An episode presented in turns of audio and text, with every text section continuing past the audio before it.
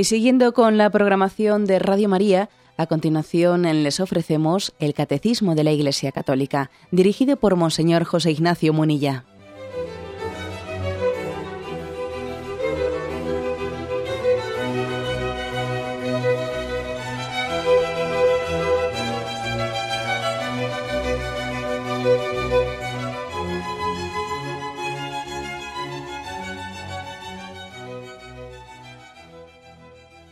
Cordial saludo a todos los oyentes de Radio María. Un día más, con la gracia del Señor, proseguimos el comentario del Catecismo de nuestra Madre la Iglesia. Comentamos un apartado dentro de este, de este sexto mandamiento que estamos explicando. En concreto estamos en un apartado que tiene como título El amor de los esposos. Pues bien, hoy vamos a comentar un, un apartado, un subapartado de dos puntos que tiene como título La fidelidad conyugal. Es el punto 2364 y 2365. Bien, dice el primero de los puntos, 2364. El matrimonio constituye una intimidad, perdón, una íntima comunidad de vida y amor conyugal, fundada por el Creador y provista de leyes propias esta comunidad se establece con la alianza del matrimonio, es decir, con un consentimiento personal e irrevocable. Los dos se dan definitiva y totalmente el uno al otro. Ya no son dos, ahora forman una sola carne. La alianza contraída libremente por los esposos les impone la obligación de mantenerla una e indisoluble. Lo que Dios unió no lo separe el hombre. Bueno, es por lo tanto poner las bases del porqué de la fidelidad conyugal. Se define aquí el matrimonio como una íntima comunidad de vida. Vamos a intentar aquí desglosar eh, las, afirmaciones sobre qué es el matrimonio. Íntima comunidad de vida. La palabra íntima, eh, pues subraya de una manera porque, claro, también existen comunidades de vida a otros niveles. También existe una familia en un sentido más extenso. También tenemos una cierta, ¿eh? cierta comunidad de vida pues con los eh, hermanos casados, con los cuñados, con los tíos, con los abuelos. Es, es, una riqueza muy grande, es una gozada el que, el que las familias también sean extensas y precisamente una de las pobrezas más grandes de nuestra cultura actual es el hecho de que la familia se ha empequeñecido, se ha encogido. ¿eh? Se ha encogido. Y eso, curiosamente, no la ha hecho más fuerte. ¿eh? No la ha hecho más fuerte. Se podía hacer un estudio, un estudio que yo creo que es bastante evidente, que en la medida en que la familia, en que el matrimonio, ¿no? la familia se ha reducido a la familia nuclear, y ha dejado de tener los vínculos y las relaciones que tenía antes, ¿no? Pues con una familia más extensa, eh, pues en la medida en que se ha reducido, se ha debilitado más. Se ha debilitado. O sea, por el hecho de, haberse reducido más al nuclear y tener menos relación con, con hermanos, con tíos, con, abuelos, etcétera, por eso no nos hemos unido más, no, si nos aguantamos menos. ¿Por qué? Porque en el fondo el mismo motivo que ha causado el que no tengamos la relación con la familia más extensa es el que ha causado también que no tengamos esa relación más fiel, fiel y constante entre nosotros mismos, eh, entre la familia más nuclear. O sea, esa mentalidad, esa mentalidad más, digamos, de, falta de paciencia, de egoísmo, el, egoísmo tiende a, de alguna manera a refugiarnos, ¿no? En nuestra soledad, pero es, una, es un refugio, es una huida, porque no aguanto a los demás. Entonces, como no les aguanto, me, reduzco a lo mío, ¿no? No aguanto. Primero comienzo diciendo que no aguanto a los cuñados, que no aguanto a los suegros, que no aguanto no sé qué. Luego en el fondo ya no aguanto ni a mis propios hermanos, no aguanto ni, ni, ni a los padres del otro, ni, ni a mis propios padres. Ya me reduzco únicamente en mi pequeño núcleo en la familia nuclear y luego de ahí ya mm, resulta que ya no nos aguantamos ni entre nosotros mismos. ¿Eh? O sea que sí que es bueno, eh, es bueno que la familia extensa Aquí por familia extensa, pues entiende lo que siempre se ha entendido, esa familia, esa capacidad de tener una relación con la familia entera, la cultivemos, la cultivemos. ¿eh? Porque tenemos ese virus, ese virus que, que, está presente en todas las relaciones, ¿no? que es un virus de individualismo muy marcado en nuestra cultura, virus de individualismo. Un virus de individualismo que, que en el fondo pues, está, está motivado por la por el pecado que nos imposibilita para la comunión. Y no aguanto a mis amigos, no aguanto a mis compañeros de trabajo, no aguanto, no aguanto, no aguanto, porque tengo ese virus individualista que, que ha nacido del pecado.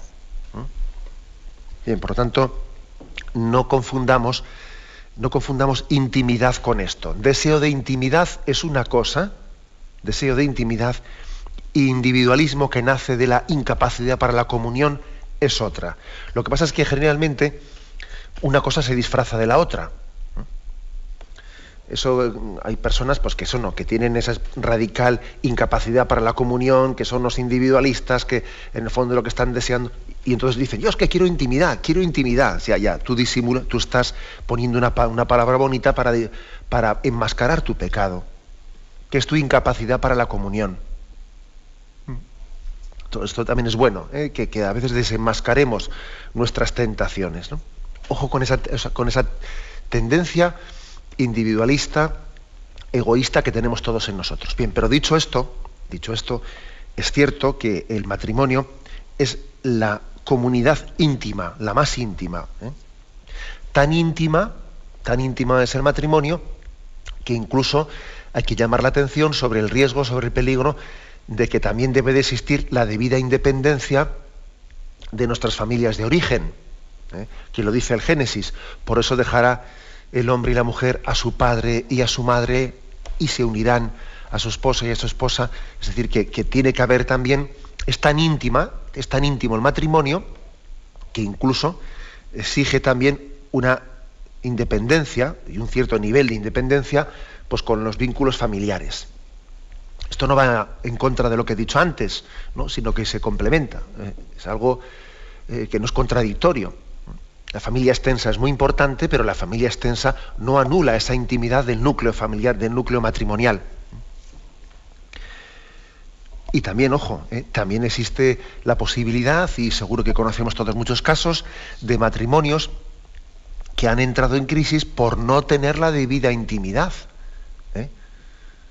que ya sabéis que también existe ese refranero que dice que el, casado casa necesita, etcétera, y, qué importante es pues que, tengamos los que estamos alrededor, los que somos cuñados, los que pues, pues somos, o puede ser, podéis ser suegros, eh, o padres, o abuelos, etcétera, qué importante es pedir esa gracia, ese don, ese don de decir, saber estar y al mismo tiempo saber desaparecer, ¿no? Eso es un don muy grande saber estar ayudando, asistiendo a la familia y al mismo tiempo entender que yo no formo parte de ese núcleo más íntimo del matrimonio, que, es, que lo forman exclusivamente los, los, esposos y los hijos, y por lo tanto yo estoy llamado a estar, a enriquecer, a ayudar, a aportar, etcétera, y luego, y luego sencillamente con una discreción tremenda, ¿no? que, yo creo que el mismo Señor nos la, nos ha enseñado, pues a saber desaparecer y a dejar que, eh, después de haber sembrado de nosotros nuestra semilla,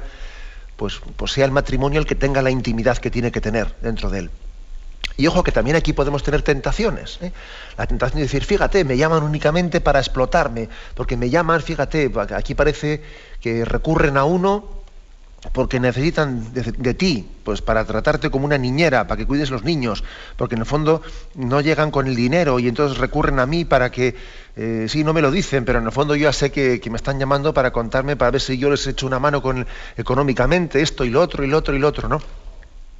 Yo creo, sinceramente, creo que tenemos que dejarnos de ese, de tipo de lamentos, ¿no? Ese tipo de lamentos. Las cosas o las hacemos o no las hacemos, pero hacerlas con ese tipo de, lamento quejica, no. Tenemos que hacerlas gozosamente, no con un lamento que, quejica continua, ¿no? Y es que además yo creo que forma parte de nuestra espiritualidad cristiana. Cuando dice el Evangelio que no sepa tu mano derecha lo que hace tu izquierda, etcétera, ¿no? Pues hacer y olvidándote de lo que has hecho y, además posiblemente lo que hace más hermosa eh, la caridad y la solidaridad en el seno de las familias es el que no sea reivindicada. Explico. ¿eh? Es decir, que yo, si puedo ayudar a, una hija, si puedo ayudar a, a, un hermano, a un cuñado, etcétera, le ayudo y luego no lo reivindico. Y no lo digo en público. y no me siento con derecho después, por haber hecho esta ayuda, no me siento con derecho de estar teniendo allí una presencia que parece que está violando la intimidad de esa familia. Pues no, lo hago y desaparezco. Lo hago y desaparezco. En fin, un equilibrio muy, muy importante. ¿no? Estoy diciendo cosas que cada uno yo creo que tiene que ver cómo aplica su entorno familiar, ¿eh? pero ese equilibrio tenemos que pedírselo al Señor. ¿eh? Servirnos procurar que tengamos relaciones de familia más extensa, que no nos cerremos en nuestro pequeño núcleo, ¿no? Pero, pero eso no quita, eso no quita que, aunque tengamos esas relaciones, nos ayudemos y enriquezcamos mutuamente, luego sepamos desaparecer, ¿no? Y, entendamos que hay momentos en los que la, familia nuclear es la que tiene que tener su intimidad y sepamos desaparecer. Bien, por eso aquí dice esto de íntima comunidad digo, pues eh, es importante coger ese equilibrio de, de cuál es la íntima comunidad que tiene que tener un matrimonio. Bueno, dice comunidad de vida eh, y amor conyugal. Hay que decir que en la historia de la humanidad ha habido algunos intentos ¿no? de, de reivindicar alternativas a la familia, al matrimonio. Bueno, pues estoy pensando pues, en las comunas, en las comunas de los hippies, estoy pensando pues, en los kibbutz famosos de los, de los judíos, que sabéis que fueron los kibbutz después de que se estableció el Estado judío, allá en el año 1948, que fue una manera, desde un sistema, desde un pensamiento socialista eh, judío, pues un intento de eh, repoblar lugares, lugares ocupados con unas comunas que llamaban los kibbutz, etcétera, en las que no había un sistema eh, familiar, en las que la familia tenía que renunciar a ser ella la, que educaba a sus hijos y los hijos eran educados en la comuna, en el kibbutz, ¿no? y podían o no podían ir a dormir con sus padres por la noche, etcétera. Bueno, pues hay que, vamos a ver, todo eso fracasó. Todo eso ha fracasado. O sea, es decir, los pocos intentos que ha habido, ¿no? En la historia de la humanidad, en muchas culturas, ¿no? También en culturas indígenas, en algunos lugares, etcétera. Es verdad que han sido intentos muy minoritarios, ¿eh? muy minoritarios, pero incluso los intentos que ha habido, todo eso ha fracasado. Todos los intentos de hacer alternativas frente al matrimonio y a la familia como la comunidad de vida, eso ha fracasado totalmente. ¿Por qué? Porque es que es de ley natural. Es que es de ley natural, es que también la propia historia, la historia lo corrobora, que lo que es de ley natural permanece, claro. Ahora eso no quita que no quita que también existan peligros, ¿no? Porque hoy en día quizás no se cuestiona una especie de alternativa, ¿no? Alternativa al matrimonio tan así mm, descaradamente como pudo hacerse pues, en, esa concepción de anarquista de las comunas o en esa concepción socialista de los kibbutz, etcétera. No, hoy en día el, el ataque al matrimonio no es tan frontal, sino que es más bien un ataque que, parte de, un debilitamiento de la fidelidad. No es un ataque desde fuera, sino es un ataque más desde dentro, no cuestionando el matrimonio o la familia en sí, sino debilitando sus vínculos. Esa es la, quizás el terreno, esa es la frontera a la que tenemos que estar muy atentos. Nosotros lo que afirmamos, y además lo afirmamos con contundencia, es que el matrimonio en sí, por naturaleza, es una comunidad íntima de vida amor y de amor conyugal. Hay otro tipo de amores, como es el amor pues, de amistad, como es el amor eh, bueno, de muchos tipos, no paterno-filial, etc. Pero aquí, aquí, hablamos de un amor conyugal, que es lo que, que constituye el matrimonio, fundada por el Creador. Es decir, que no es que sea el Estado, no es que sea el Estado el que, el que otorgue, el que constituya el matrimonio. El Estado lo reconoce, pero no lo otorga.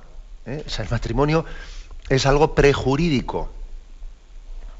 Esto también, recordaos que como cuando el cardenal Bertón estuvo de visita en España y dio una conferencia sobre los derechos humanos, él insistió mucho Oiga, que los gobiernos no otorgan los derechos humanos, los reconocen.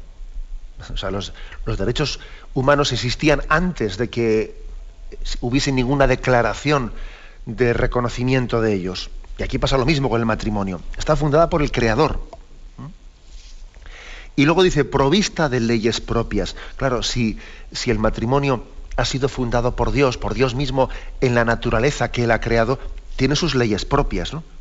Leyes propias que los legisladores están obligados a, respetar ¿eh? Y no a redescubrir. A, eh, veces tenemos el, riesgo de querer redefinir lo que es el matrimonio, lo voy a reinventar. Oiga, mire el matrimonio está inventadísimo. ¿eh? Está inventadísimo. Y no soy yo el que voy a el que voy a inventarme uno ahora, ¿no? es un poco lo que he dicho antes, ¿no? El enemigo hoy en día no consiste en mm, decir no creo los derechos humanos, sino en redefinirlos, en reinventarlos, ¿no? El enemigo hoy en día no consiste en decir rechazamos la familia, eh, rechazamos el matrimonio, no, sino en redefinirlo, en pretender reinventarlo vaciándolo de contenido. No es un ataque frontal, sino más bien desde dentro. Bueno, he aquí, por lo tanto, en este punto del catecismo cómo se explica eh, el, el ideal, la llamada a la fidelidad conyugal. Tenemos un momento de reflexión y continuamos enseguida.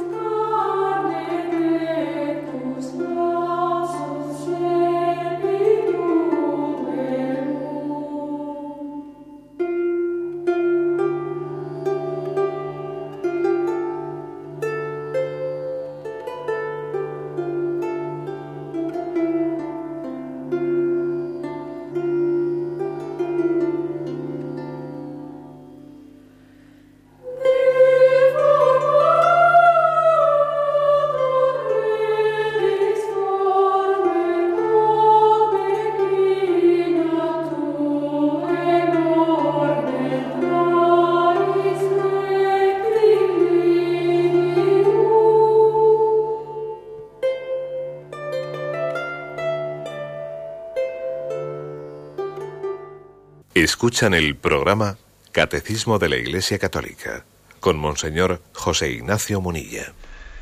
Continuamos explicando el punto 2364, en el que después de haber dicho que el matrimonio constituye una íntima comunidad de vida y de amor conyugal fundada por el Creador y provista de leyes propias, después de insistir en ello, ahora este punto del catecismo nos dice que esta comunidad de vida íntima, se establece con una alianza, que es la alianza del matrimonio. ¿Y en qué consiste esa alianza? En un consentimiento personal e irrevocable. Es la capacidad que tiene el hombre de darse. Fijaros que nosotros creemos en la capacidad del hombre de entregar su vida. Claro, eh, ojo que igual estamos en una cultura en la que no creemos, eh, una cultura que no cree en que el hombre pueda tomar opciones determinantes en la vida. El Señor dice, cuando sea sí, decid sí, cuando sea no, decid no. O sea, es decir, el Señor cree en que alguien puede poner su vida en sus manos y entregarla. Y quizás estamos en una cultura en la que, bueno, sí, pero veremos, no, pero ya veremos después a ver, ¿no? O sea, eso también hay que, hay que denunciarlo. ¿eh? El matrimonio supone creer en la libertad del hombre supone creer en la posibilidad de darse el uno al otro definitiva y totalmente. Y la entrega de nuestra vida en libertad, en libertad, pues es una decisión de las más trascendentes que podemos tomar en nuestra vida, ¿no? Bueno, la más trascendente que podemos tomar en nuestra vida, solo equiparable a esa decisión de decir, Señor, mi vida es tuya. Solo equiparable a la decisión del hombre religioso de que dice yo voy a seguir a Jesucristo, ¿eh? voy a seguir y voy a ser fiel hijo de Dios. Algo parecido, fijaros, ¿eh?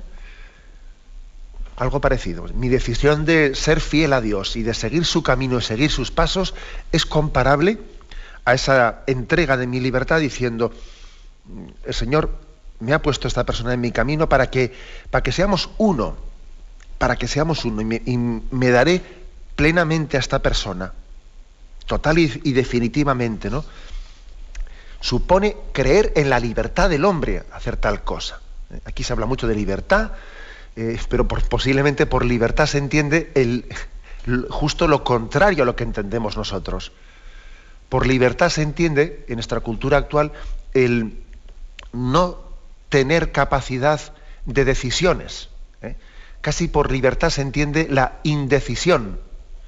Ser libre es no tener ninguna decisión tomada plenamente. No, esa es una libertad enferma. Es una libertad enferma. Y es casi una, una incapacidad de opción que para no llamarla enfermedad le llamamos libertad. Es como si a un hijo le decimos, bueno, pero tú te das cuenta de lo que has hecho, has empezado eh, las cosas, las dejas todas a medias y comienzas esto, lo has dejado todo tirado, has comenzado el libro, te has quedado en la tercera página, has ido a la cocina, has hecho esto, pero te das cuenta. Y él dice, es que soy libre, soy libre. Dices, pero hombre, ¿cómo le llamas libertad a lo que es tu inmadurez y tu indecisión, que no rematas nada? ¿A eso le llamas tu libertad? Pues mira, habría que decirle, muéstrame tus opciones eh, bajo capa de libertad y yo te mostraré por mis opciones, por mis opciones, te mostraré la libertad. En definitiva, e, este es eh, el ideal del hombre, ¿no? la capacidad de darse. Porque es que la libertad no es un fin en sí misma. La libertad es la capacidad de darse. La capacidad de darse. ¿no? Y entonces la libertad se expresa en el matrimonio. En el matrimonio como una de las formas más maduras de ejercer, de ejercer la libertad. Que lógicamente conlleva una alianza, lo, lo explica este punto, y la alianza conlleva una obligación de mantener ese compromiso, de mantener toda alianza, todo compromiso, todo ejercicio de la libertad conlleva también una serie de renuncias. O sea, nadie, nadie opta totalmente en su vida por algo sin que suponga también unas renuncias a otras cosas. Y, y, supone la cruz, como vamos a hablar también ahora, mismo. Aquí se nos, se nos insiste, eh, vamos un poco de pasada, porque luego más adelante en este sexto mandamiento también se hablará de la indisolubilidad del matrimonio, pero se nos insiste lo que Dios unió no lo separe el hombre, e incluso se nos dan algunos textos pues que nos recuerdan con mucha fuerza ¿no? esta llamada a la fidelidad en la indisolubilidad del matrimonio. Por ejemplo, 1 Corintios, capítulo 7, versículos del 10 al 11, dice, en cuanto a los casados les ordeno, no yo, sino el Señor, o sea, que no se lo dice Pablo, sino que es el Señor el que se lo dice, que la mujer no se separe del marido, mas en el caso de separarse, que no vuelva a casarse, o que se reconcilie con su marido, y que el marido no se despida, no despida a su mujer. Es decir, que fijaros uno de los textos que a veces pocas veces citamos, pero un texto de San Pablo que habla explícitamente de, la obligación que tenemos a la fidelidad conyugal. Y dice, y si por lo que sea se separan, que no vuelva a casarse. Es que la palabra de Dios es la palabra de Dios y nosotros no podemos, eh, no podemos quitarla o ponerla según conveniencia. ¿eh? Aquí está con toda su fuerza, ¿no? diciendo, seamos fieles, seamos fieles a, esa, a ese llamamiento eh, que nos hizo el Señor y a esa llamada a darnos unos, uno a otro en totalidad ¿eh? y de una manera definitiva en nuestra vida. Ese ejercicio, ese ejercicio de donación para el que el Señor nos hizo libres. Bueno, este es por lo tanto en el punto 2364, es eh, la, llamada o la explicación de fondo, eh, de base, podríamos decir, de por qué estamos llamados a la fidelidad. Porque Dios nos creó pues en esa en esa, en esa vocación para una comunidad íntima de amor conyugal fundada por el Creador, provista de leyes propias. Pasamos al punto siguiente. 2365. Dice, la fidelidad expresa la constancia en el mantenimiento de la palabra dada. Dios es fiel. El sacramento del matrimonio hace entrar al hombre y la mujer en el misterio de la fidelidad de Cristo para con su iglesia. Por la castidad conyugal dan testimonio de este misterio ante el mundo. Y luego viene una cita, una cita de, San Juan Crisóstomo, que luego la leeremos, pero ahora me quedo en esto. ¿eh? Insiste este punto en que bueno, la fidelidad tiene un precio también. ¿eh? La fidelidad tiene un precio, que es el de la constancia, y la constancia tiene el precio de la cruz. Por eso dice que hay un, hay un misterio que en la fidelidad del matrimonio, dice, nos introduce en el misterio de la fidelidad de Cristo para con su iglesia, que es un misterio de cruz. O sea, la fidelidad de Cristo hacia su iglesia, de la cual ¿eh? en la cual tenemos que tomar imagen, la fidelidad dentro del matrimonio, pues es un misterio de amor y de cruz. Y aquí lo que se quiere subrayar es que el amor y la cruz son inseparables. Jesús los unió para siempre, la cruz y el amor, el amor y la cruz. Entonces, uno de los grandes problemas que dificultan mucho nuestra llamada a la fidelidad del matrimonio es que nosotros pretendemos separar esto, pretendemos separar amor y cruz. Yo quiero amor sin cruz. Mire usted, eso no existe. No existe. Mentira. ¿eh? El Señor lo demostró. El Señor nos demostró que, que, amor se escribe con sangre, que el amor se expresa en la cruz. Por lo tanto, tenemos que desenmascarar totalmente pues, una imagen romántica romántica del amor que, pues que, en cuanto que alguien ve que ve cruz en, el horizonte porque se casa y dice, uff, mira esta persona que, pues qué salidas tiene, que esto voy a vivir yo toda la vida con esta persona.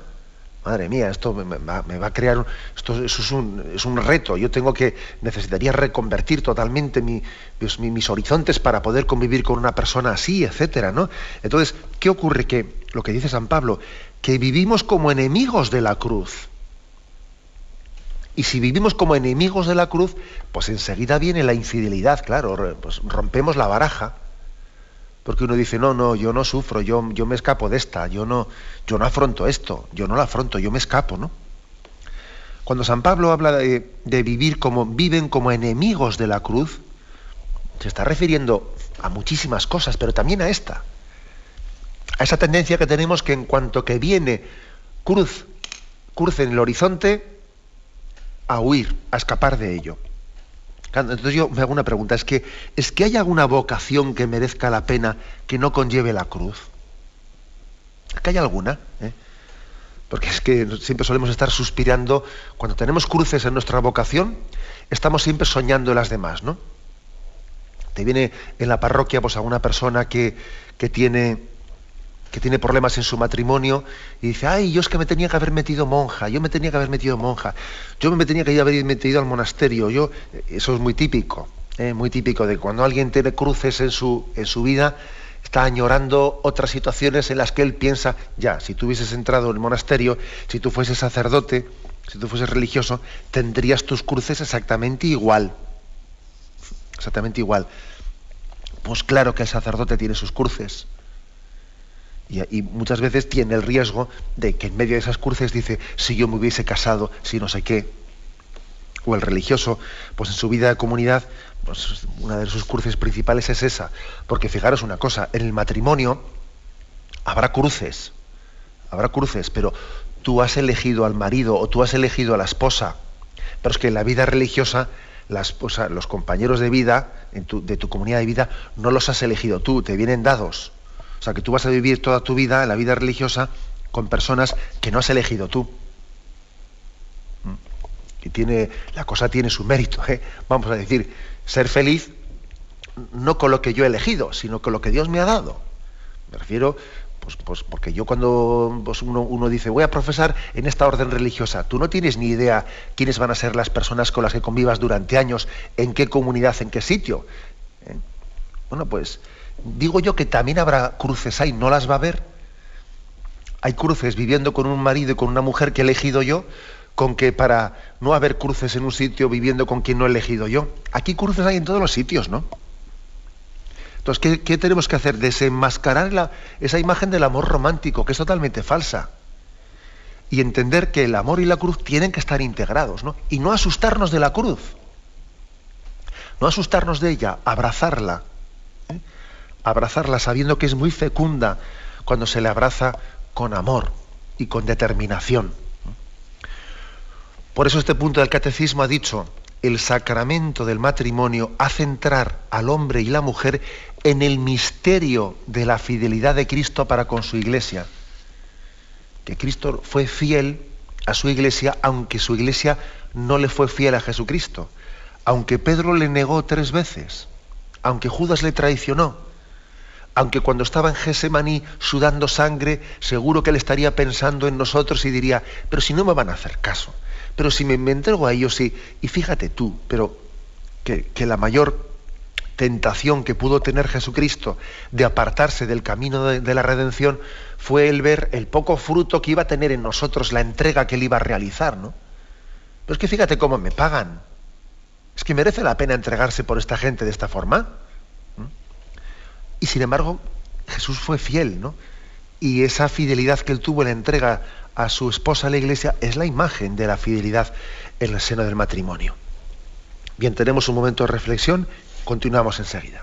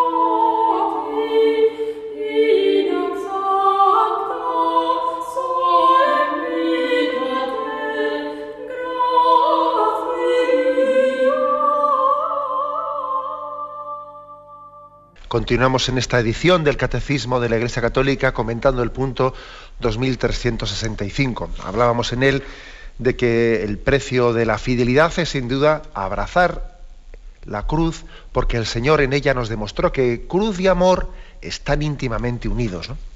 Hay una frase con la que termina este primer párrafo, que igual nos puede parecer un poco sorprendente, bueno, un poco extraña. Dice, por la castidad conyugal dan testimonio de este misterio ante el mundo. Este misterio de fidelidad se refiere. Es decir, la fidelidad el matrimonio no es solo el no separarse, el no divorciarse, el, convivir unidos, el soportarse, el tener paciencia mutuamente, el, integrar las voluntades. No, no. También esa fidelidad conlleva eh, la castidad conyugal. ¿Por qué? Porque, hombre, podría ocurrir sin, sin vivir la castidad conyugal, lo que puede ocurrir es que un matrimonio esté unido, sí, unido bajo un mismo techo, esté físicamente unido, pero esté afectivamente disperso, y eso no es fidelidad. ¿eh? nuestro ideal, nuestro ideal no es el de decir, bueno, aquí, aunque esto sea un tormento, aunque no haya ningún tipo de comunión entre nosotros, permanezcamos aquí bajo el mismo techo. No, no, no. Aquí se refiere en castidad conyugal, inclusive, ¿no? Y castidad conyugal supone eh, la sexualidad y supone los afectos. ¿Eh? los afectos también. La sexualidad y los afectos, que son inseparables, claro. Sin, sin caer en, el, en la tentación de estar en la casa, en la vivienda, en el hogar, pero teniendo mi corazón fuera. No, no. Sin buscar tubos de escape fuera del hogar. La castidad conyugal no se puede, no se puede ni se debe de entender únicamente con no ser infiel eh, físicamente, no cometer infidelidades, ¿no? Fuera del matrimonio, sí, pero es que además de eso supone también el que mi afectividad no esté dispersa, es decir, que la ilusión no únicamente a nivel de actos eh, concretos posibles de infidelidad, no, no, sino que mis afectos no estén fuera del matrimonio, sino que mi ilusión esté en él y que mi apuesta sea totalmente por él, ¿no? Es decir, es como una la llamada a la fidelidad el matrimonio es como una eh, llamada de atención de que no tengamos la tentación de tener los pies en un lugar y el corazón en otro.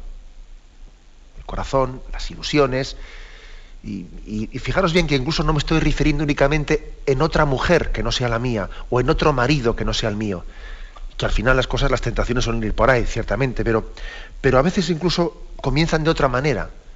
Uno dice, yo tengo mi, tengo mi ilusión eh, fuera del matrimonio, la tengo mi ilusión en, en, otra cosa distinta, ¿no? que puede ser en un círculo, en un círculo de amigos, pero que, son muy buenas las amistades, pero que parece que está como queriendo suplir lo que el matrimonio no me da, y, entonces estoy buscando compensaciones afectivas, etcétera, etcétera. ¿no? O sea, aquí se, tenemos que entender que la llamada a la fidelidad es una llamada a vigilar nuestro corazón, a vigilarlo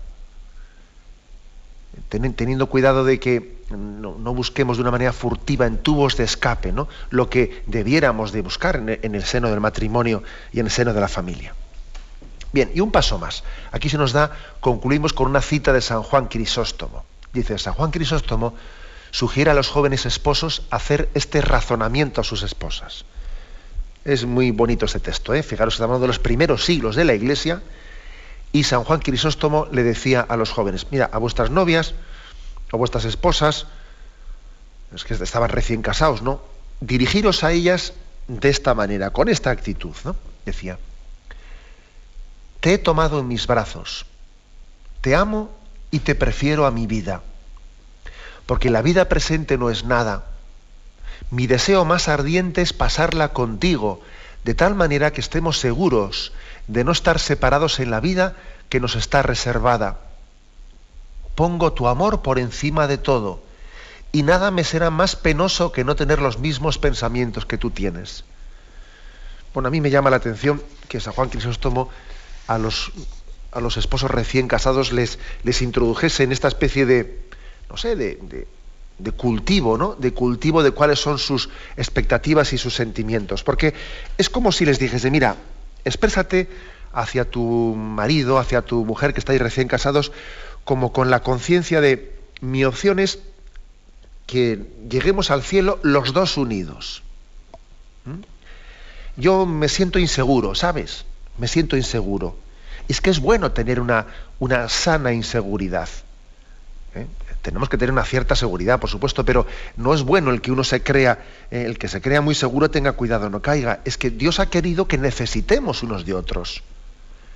Y es bueno que uno vaya al matrimonio sabiendo que yo solo, yo solo no tengo el don y el carisma y, la, la, vocación de Dios, ¿no? De caminar en solitario para llegar a la salvación. O sea, necesito ir con bastón, como el peregrino que va camino a Santiago apoyado en un bastón, ¿no? Y también en el matrimonio hay algo de esto. O sea, Dios ha querido que me salve, que llegue al cielo junto con esta persona, no en solitario. Y sus virtudes a mí me van a ayudar. Y sus defectos van a ser también providenciales porque a mí me van a purificar. Yo creo que aquí en el matrimonio hay que aprovecharlo todo. Esto es como, como, como dicen del cerdo, que se aprovecha todo del cerdo. Bueno, pues perdona por la broma, algo por el estilo. En el matrimonio se aprovechan los, las virtudes del cónyuge y hasta sus defectos, que también han de resultar providenciales pues, para que yo me purifique. Y es como si San Juan Crisóstomo les dijese ¿no? a los nuevos esposos, mira, tú eres también como un, un, ciego que necesita de un lazarillo para ir caminando, y también el otro eh, te necesita a ti como lazarillo. Y dice, y dice en esta, en esta esta invitación que les hace a tomar conciencia de que vamos a apostar por todas, vamos a por todas, vamos a la vida eterna. Eh, y, este, es lo este, es lo determinante, ¿no? Nos ayudamos uno al otro para ir al cielo. Esto clarifica mucho las cosas en el matrimonio. Tener este punto de partida clarifica mucho y relativiza cosas a las que no hay que darle tantas importancia. ¿eh? todo lo contrario, me estoy acordando de que en la homilía que pronunció el señor cardenal de Madrid en el funeral de don Pablo Domínguez, el sacerdote que murió muy joven, era el decano de la Facultad de Teología de San Damaso, pronunció una homilía muy hermosa y a mí me, conmovió escuchar en ella un párrafo que el señor cardenal tenía de una carta que, vamos, poco, poco antes, ¿no? En Navidades había dirigido don Pablo Domínguez a una comunidad de religiosas. Y les había dirigido una, carta haciéndoles una reflexión sobre, sobre la muerte, ¿no? Le había hecho pocos, pocos días antes de que él falleciese en aquel accidente en el, al bajar del Moncayo. Bueno, pues en, aquel, en aquella carta dirigida a unas religiosas que habían hecho su profesión, ¿no? su profesión, su consagración, sus votos perpetuos, pero les dijo lo siguiente, ¿no? Dijo, lo que en el momento de la muerte tiene importancia, lo tiene ahora. Lo que en aquel momento sea accidental, también lo es ahora. En definitiva, solo Cristo y solo el amor es lo importante. ¿Eh? ¿Por qué traigo esta colación aquí? Pues un poco por lo que dice San Juan Crisóstomo. El matrimonio hay que, hay que recordar esto. Vamos a ver, nosotros vamos unidos, Dios nos ha puesto uno junto a otro para llegar a la meta del cielo. Lo que en el momento de nuestra muerte tenga importancia, la tiene ahora. Y lo que entonces no tenga importancia, no la tiene ahora. Esto relativiza mucho las cosas y las pone exactamente en su sitio, en el sitio adecuado. ¿Mm? Es poner la auténtica dimensión de las cosas, porque a veces nos ahogamos en un vaso de agua, ¿eh? nos ahogamos en un vaso de agua y resulta que luego nos tragamos un camello. Y a lo que teníamos que darle importancia, porque la va a tener en el momento de nuestra muerte, no se la damos y a lo que va a ser una bobada en el momento de nuestra muerte nos estamos ahogando en un vaso de agua con ello. ¿Eh? Entonces, este consejo que les da San Juan Crisóstomo a los nuevos esposos es muy importante. ¿eh? Vamos caminando hacia el cielo. ¿eh? Y lo principal de nuestra vida es apoyarnos en ello. ¿Qué nos ayuda uno a otro para, para caminar hacia el cielo? En definitiva, ¿no? En definitiva, y concluyo esta explicación que hemos, eh, que hemos dado hoy de estos dos puntos, 2364 y 2365, llamada a la fidelidad conyugal. Termina diciendo este punto, nada me será más penoso que no tener los mismos pensamientos que tú tienes. ¿eh? Es decir, es una, eh, la fidelidad conyugal supone tener un ideal, que es cor unum, un solo corazón, esposo y esposa, marido y mujer, un solo corazón. Y es, mm, es una. Eh, es un sufrimiento grande, es decir, eso no es tan sencillo. ¿eh? Dicho así románticamente queda muy bien, pero es una batalla de toda la vida tener un solo corazón. Es una batalla de toda la vida. Supone un gran desposeimiento, supone un despojarse. Uno sufre por no tener un solo corazón en el seno del matrimonio, pero al mismo tiempo suspira por tenerlo. Y Dios le da la gracia de ir realizando poco a poco ese ideal, ¿no? Tiene que ser a base de olvidarse de uno mismo. Y, ese ideal en el fondo se verá consumado cuando en el cielo seamos un solo corazón en Dios. Un solo corazón en Dios. ¿no? Ese es el, el ideal cristiano. Cor un solo corazón. Bien, lo dejamos aquí y damos paso ahora a la intervención de los oyentes. Podéis llamar para formular vuestras preguntas al teléfono 917-107-700. 917-107-700.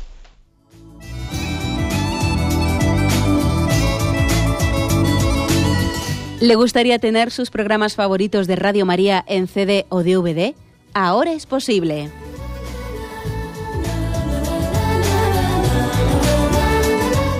Le sugerimos que primero se informe en qué formato de audio lo puede escuchar en su equipo, DVD o CD, teniendo en cuenta que no todos los lectores de CD pueden reproducir el formato digital MP3 en el que enviamos nuestros programas. Y luego, si quiere en su casa esos programas que tanto le gustan, solo tiene que escribir una carta a Radio María, Paseo Lanceros 2, primera planta 28024, Madrid indicando si lo quiere en CD o DVD y cuántos programas. También le rogamos que escriba su nombre, dirección y no se olvide de facilitarnos un teléfono de contacto para cualquier duda que nos surja.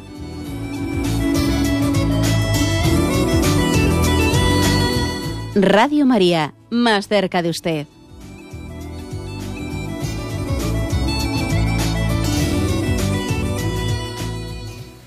Escuchan el programa Catecismo de la Iglesia Católica con Monseñor José Ignacio Munilla. Sí, buenos días, ¿con quién hablamos? Hola, buenos días, Monseñor. Soy Margarita de, Madrid. Eh, siempre me, ha, me, encantan sus, sus charlas, es siempre, y aprendo muchísimo. Pero curiosamente, cuando habla de usted del matrimonio, mm, siento siento por dentro como una revelación. Me revelo contra algunas manifestaciones suyas.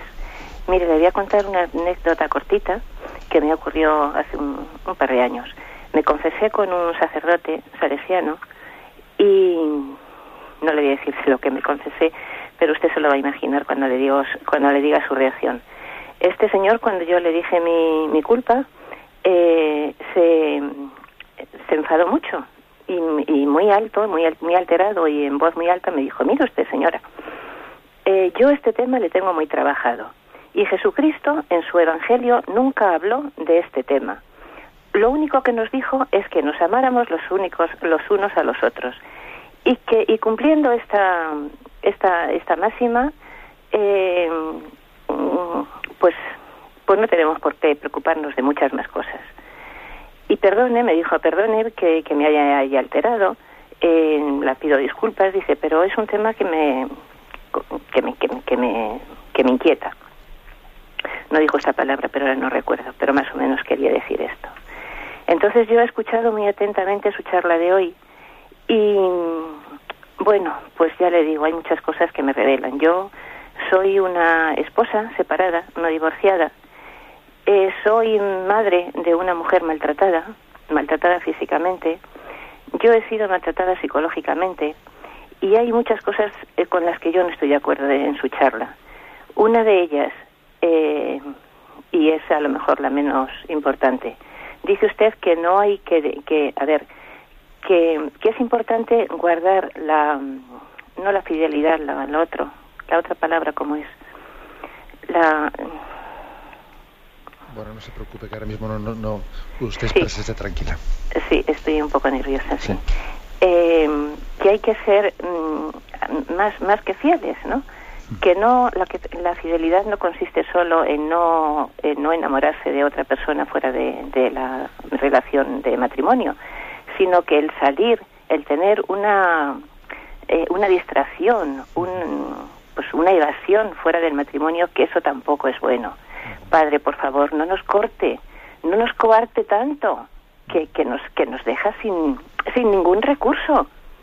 A ver, hay veces que, mm, que nos mantenemos ahí, al pie del, del cañón, al pie de, la cruz, porque no tenemos más remedio, pero necesitamos algo más. No, no pecamos por ir a una reunión de, yo qué sé, de los talleres de oración del Padre Larrañaga, que a mí me encantan, y mi marido no va, pues yo a mí me, siento mm, feliz ahí. ¿Por qué va a decir usted que eso no es bueno? Bueno, intento Nada más. Vale, muchísimas gracias. Sí.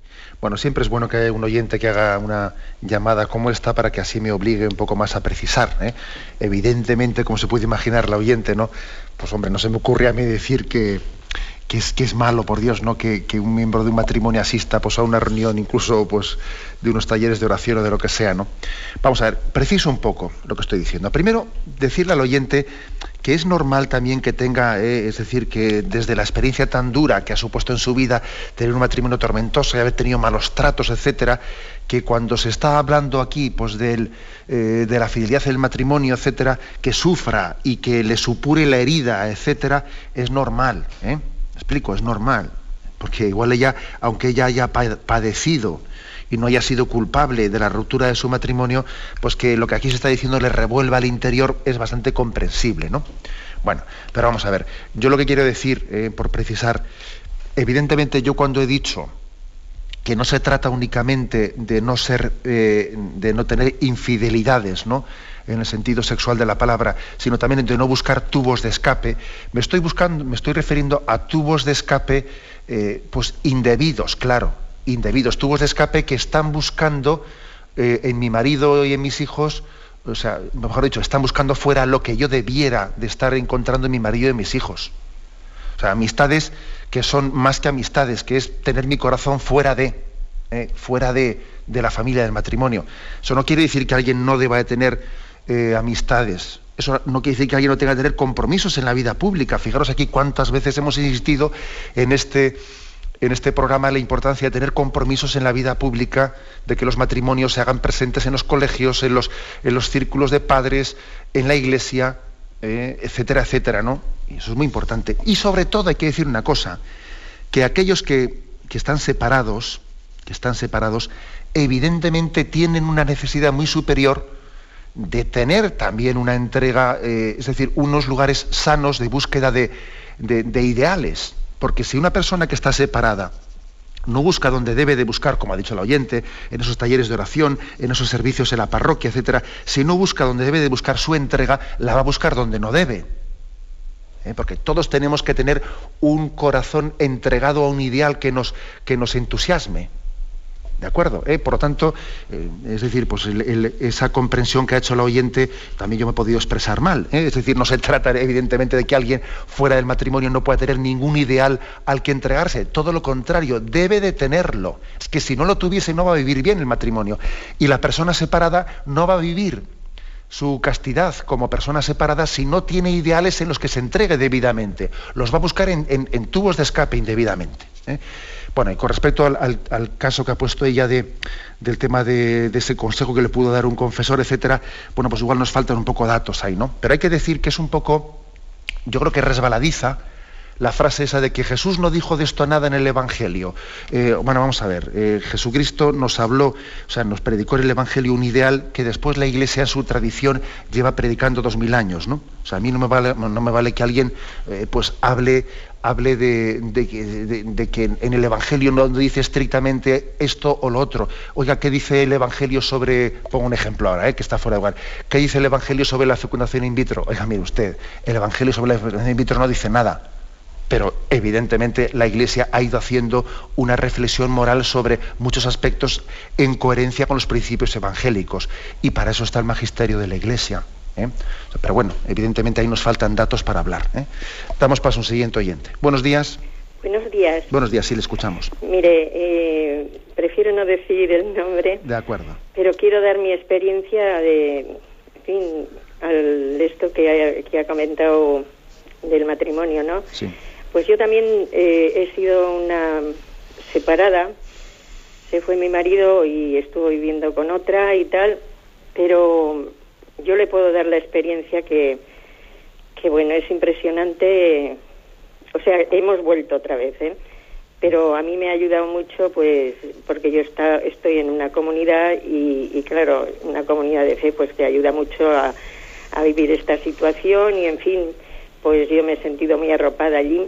Y bueno, yo quería decir que desde luego es impresionante la fuerza que tiene el matrimonio, pues en fin, desde la fe, claro porque yo en este momento, pues más de una me suele decir, es que no entiendo cómo puedes, cómo puedes estar viviendo, pues, pues mire, y, y, sobre todo esto, ¿no? Las hijas incluso me han dicho, mamá, no aguantes más, porque, porque vamos, eh, ya vivirás con nosotros y tal. Yo le puedo decir que prefiero vivir mil veces con mi marido que con mis hijas yo veo que esto es una fuerza de, de arriba, vamos. De acuerdo. Nada más, Muy bien, gracias por su testimonio, que la verdad es que, sin duda alguna, nos da un testimonio de, de, cómo también el acompañamiento espiritual que ha tenido, ¿no? Le ha hecho comprender, pues, que Jesús fue fiel a su iglesia, aunque la iglesia no le había sido fiel a, a él. Y usted en, ese, en esa capacidad que ha tenido de perdón hacia su marido, ¿no? y de recomenzar de nuevo eh, pues esa vida matrimonial, lo que ha hecho ha sido volver a reproducir en su vida la actitud de Jesucristo hacia nosotros, hacia su iglesia. Él siempre permanecerá fiel, aunque nosotros le seamos infieles, y usted eso lo ha reproducido en su vida, ¿no? Bueno, pues he hay un caso concreto también como, con lo que decía el oyente anterior, ¿no? De cómo el estar bien alimentado, ¿eh? bien alimentado espiritualmente, incluso en un grupo, fue en un grupo pues eclesial, le da a una persona la capacidad de responder y de regenerar su matrimonio que estaba herido. ¿eh? Bendito sea Dios, ¿no? Y pedimos también pues, para que el Señor lleve a, término esa reconstrucción matrimonial que le ha dado el don de, de iniciar. Me despido con la bendición de Dios Todopoderoso, Padre, Hijo y Espíritu Santo. Alabado sea Jesucristo.